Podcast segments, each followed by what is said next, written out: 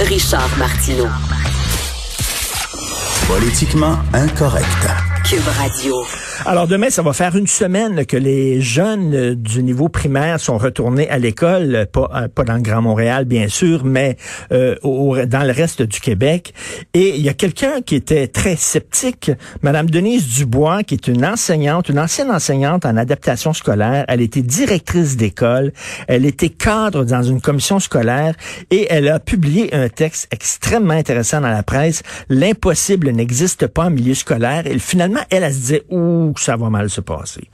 Ou que ça va mal se passer. Et finalement, elle a été, comme nous tous, agréablement surprise. Madame Dubois est avec nous. Bonjour, Madame Dubois. Oui, bonjour, Monsieur Martineau. Ben, c'est bien que vous vous avouiez, euh, vous, vous avouez finalement que vous étiez sceptique au début. Oui, bien sûr. J'étais immensément sceptique, d'autant plus que moi, j'avais travaillé euh, sur le dossier de la H1N1 en 2009. Donc, j'avais eu l'occasion de voir tous les détails, de, considérer tous les détails dont il faut s'occuper quand il y a une pandémie. Mais euh, le pire, c'est que en 2009, ça n'avait pas de commune mesure avec ce qui se passe aujourd'hui. Oui. Et vous redoutiez quoi? Qu'est-ce qui vous faisait peur de, de retourner les enfants à l'école? Bien, dans le fond, c'est que euh, moi, c'était même pas la maladie comme telle, c'est de mettre en place des mesures en si peu de temps. Parce que une organisation scolaire, ça semble facile à, faire, mais vous savez, quand on refait des groupes, qu'on organise du transport scolaire, qu'on refait des classes aussi, parce que si je pense aux petites maternelles, il a fallu sortir des bureaux, euh, sortir les, tables, entrer des bureaux. Euh, on a mis des marques dans les cours d'école. Moi, je voyais tout ce travail-là, puis je le voyais comme enseignante dans ma petite classe ben d'adaptation scolaire, mais je le voyais aussi comme direction d'école, puis je le voyais comme directeur général, puis euh, je voyais tout ça. Et, et, et quand j'ai lu aussi, euh, bon, par exemple, toutes les consignes, elles étaient beaucoup plus importantes que ce qu'on avait vécu en 2009. Puis je dois vous dire qu'en 2009, on avait eu le temps de se préparer, on avait un plan d'action qu'on avait concerté avec euh, les, les, les, affaires, en même temps avec le ministère de l'Éducation et aussi avec la santé publique. Donc, on, a, on était comme préparés. Mhm. Et euh, non, je, trouvais que c'était beaucoup. Parce que là, oui, on, comme on dit en bon québécois, on servirait sur une scène. Vraiment. C'est vraiment ça. Donc, vous êtes impressionné par les enseignants, faut le dire. Hein. Euh, on, salue, on lève notre chapeau, bien sûr, au travers du milieu de la santé, mais les enseignants et les enseignantes là, ont vraiment... Euh, euh, des fois, on critique leurs syndicats en disant ils sont boqués, ils veulent rien savoir, ils disent toujours non, puis tout ça. Là, mhm. on a vu tout le milieu de l'éducation, au contraire, se retrousser les manches puis dire on est capable. Oui, et puis euh, avec beaucoup de générosité. Euh, moi, là, je vous ai parlé de ma fille parce que c'est avec elle que je parle le plus, là. mais c'est sûr que les enseignants ont eu un premier choc parce que quand ils ont vu toutes les exigences, écoutez juste le lavage des mains, j'ai fait un petit calcul là, en maternelle. Si on lave les mains euh, presque c'est 9 à 10 fois par jour avec les collations et tout, là, ben c'est plus d'une heure. C'est incroyable, parce que c'est ça. Hein? Moi, j'ai lu, c'est c'est 11 lavages de mains là, par jour. C'est-à-dire, ils lavent avant de manger, après avoir mangé, avant d'aller à la récréation, en revenant de la récréation.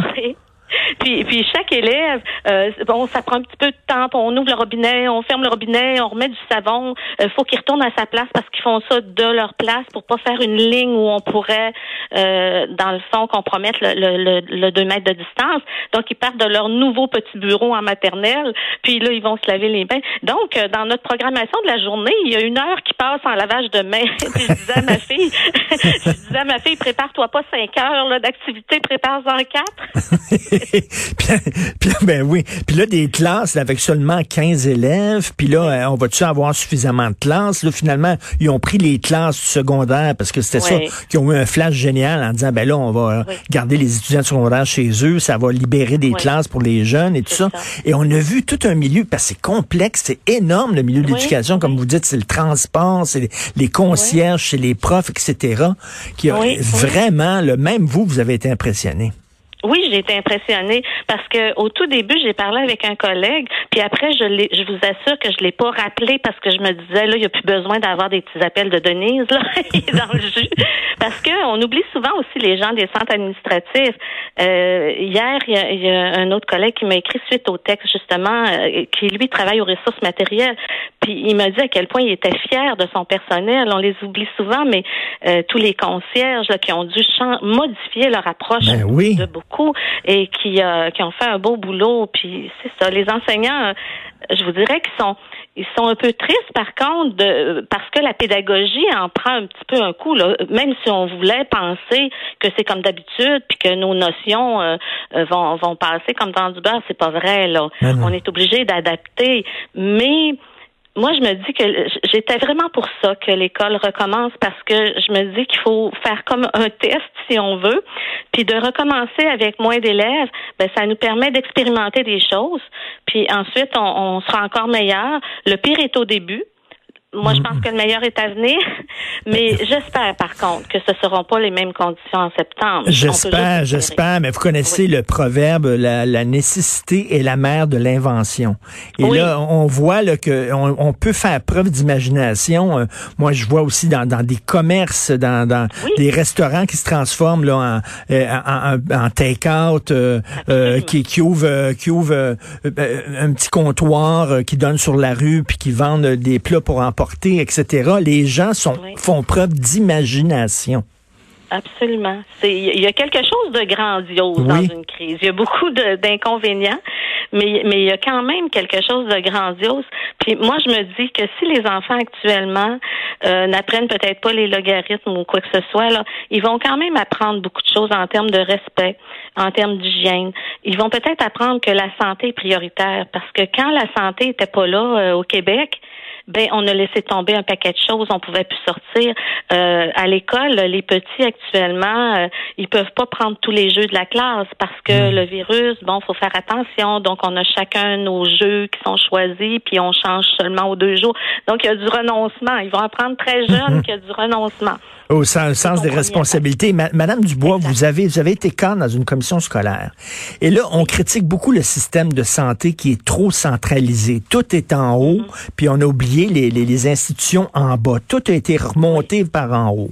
Là, euh, il y a des gens qui disent, bon, on est en train de faire ça avec le système euh, scolaire, le système d'éducation, en abolissant les commissions scolaires. Euh, on ramène tout, on centralise tout en haut. Et les commissions scolaires, bien qu'elles avaient mauvaise presse, puis parfois avec raison, mais quand même reste que c'était une, un organisme de proximité. Est-ce que vous, ça vous inquiète, ça? Bien, euh, en ce moment, non, parce que ce que je perçois de, comme je vous dis, de ma fenêtre là, mhm. du paysage de l'éducation, c'est que je crois qu'on est en train de modifier une structure, mais que au fond, il y a des choses qui vont rester. Par exemple, ici, on a une commission scolaire d'à peu près une vingtaine de mille, bon, vingt mille élèves. Puis, puis il y a quand même des tailles de commissions scolaires qui sont idéales. Hein. Quand c'est très, très, très, très gros, c'est pas idéal. Puis quand c'est très, très, très, très petit, c'est difficile aussi d'offrir toutes sortes, une, panoplie de services. Alors, le centre de services qu'on va avoir ici, ben, d'après moi, avec ce que je vois, il va conserver quand même ses attributions, il va conserver sa mission de desservir les écoles, de rétablir, les, de, de, répartir les ressources. Euh, les directions d'école, vous savez, ils sont dans les plans d'intervention, ils sont dans la pédagogie de plus en plus. Pour eux, c'est important la qualité d'enseignement. On a déjà eu par le passé des directions d'école qui étaient beaucoup plus administratives. Actuellement, mhm. sont beaucoup plus pédagogiques. Donc, ils veulent rien savoir de la craque dans le solage, là. puis de, de, la construction qui se fait et tout ça. Donc ça, c'est confié à des services qui sont au centre administratif, au centre de services, comme ils les appellent maintenant. Et je, je, vous sens très enthousiaste encore. Vous êtes une retraitée de l'éducation, mais comme on dit, on sort la, la fille de l'éducation, mais on sort pas l'éducation de la fille, là, mettons. Là. Est-ce que, est-ce que vous ennuyez de quand vous étiez enseignante, puis quand vous, vous voyez ça, est-ce que vous dites, ah, j'aurais aimé ça sur le terrain, puis vivre cette expérience-là?